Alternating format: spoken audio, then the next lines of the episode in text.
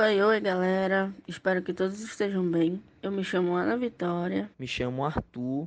E eu sou o Marco Antônio. Juntos iremos falar um pouco sobre um dos 17 Objetivos de Desenvolvimento Sustentável. Nós somos da Universidade Federal do Oeste do Pará, do curso de Ciências Atmosféricas, lá do Instituto de Engenharia e Geociências. Estamos fazendo esse podcast sob o comando da professora Ana Carla Gomes, que ministra a disciplina de Meteorologia Ambiental. É, vou deixar que o Arthur fale um pouco sobre o conceito dos, dos Objetivos de Desenvolvimento Sustentável, para vocês entenderem um pouquinho por onde começa todo esse assunto. Então, gente, os 17 Objetivos do Desenvolvimento Sustentável são resultados de anos de negociação e trabalho colaborativo entre a Organização das Nações Unidas, a ONU, e os países membros. Mas foi em 2012, durante a Conferência das Nações Unidas sobre o Desenvolvimento Sustentável, mais conhecida como Rio +20, que foram lançadas as bases para a criação das ODS.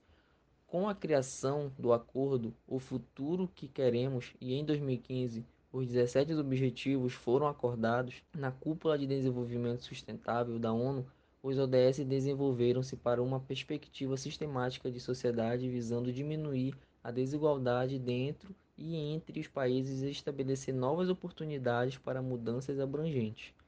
Com isso, a Organização Mundial da Saúde definiu uma ordem de atividades multissetoriais precisamente para a ODS relacionado com a saúde.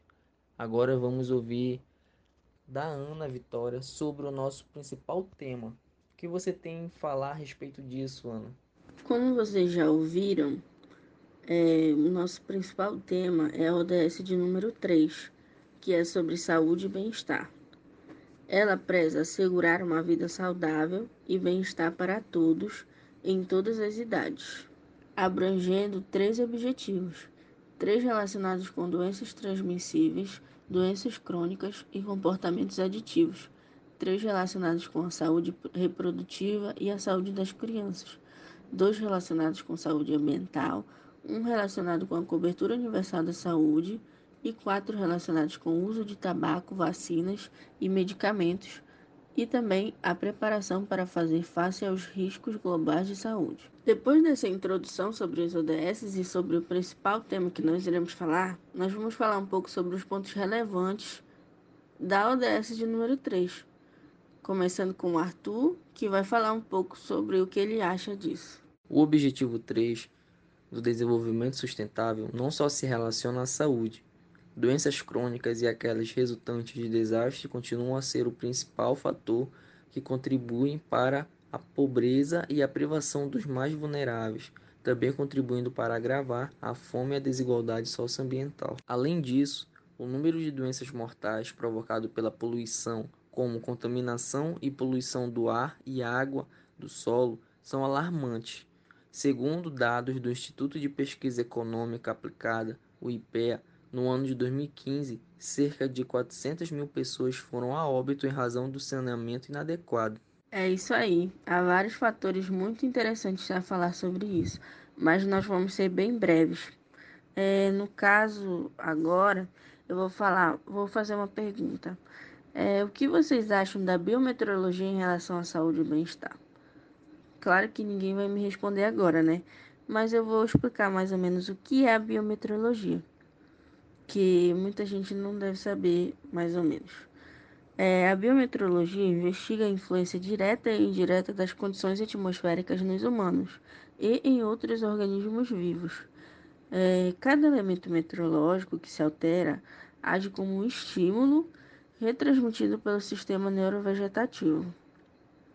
Por exemplo, os índices de mortalidade podem aumentar visivelmente em resultados das ondas de calor com máximos a acontecerem de um a dois dias depois do dia em que a temperatura máxima diária foi atingida. Há doenças também como insolação, esgotamento por calor e outras que podem surgir até mesmo em pessoas saudáveis, sobreexpostas ou com hipersensibilidade ao calor. Muitos de nós somos sensíveis às mudanças no tempo e a dor que sentimos pode ser causada pela irritação nas extremidades nervosas como resultado de mudanças repentinas nas condições meteorológicas.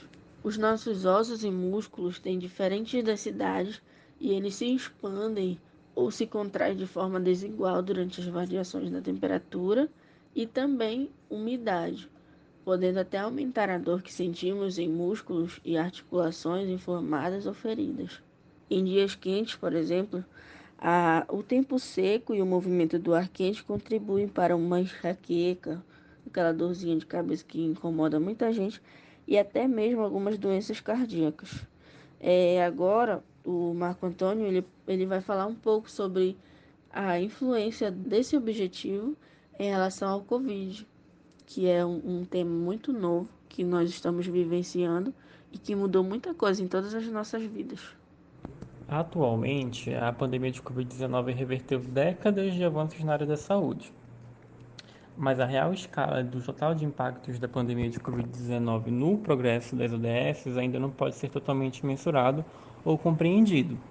No entanto, o relatório do Departamento de Assuntos Econômicos e Sociais das Nações Unidas sobre os impactos da Covid-19 no envolvimento das partes interessadas nos ODS, revelou que a terceira ODS está entre as ODS mais impactadas pela Covid, principalmente entre grupos vulneráveis. É, e esse relatório também destaca impactos como a interrupção de programas de imunização infantil, aumento por doenças transmissíveis e cancelamento de serviços de saúde. E isso dentre os impactos já mensurados e com observação mais monitorada. Mas é sabido que, para além disso, existem outros inúmeros impactos é, na terceira ODS decorrentes aí da pandemia de Covid-19.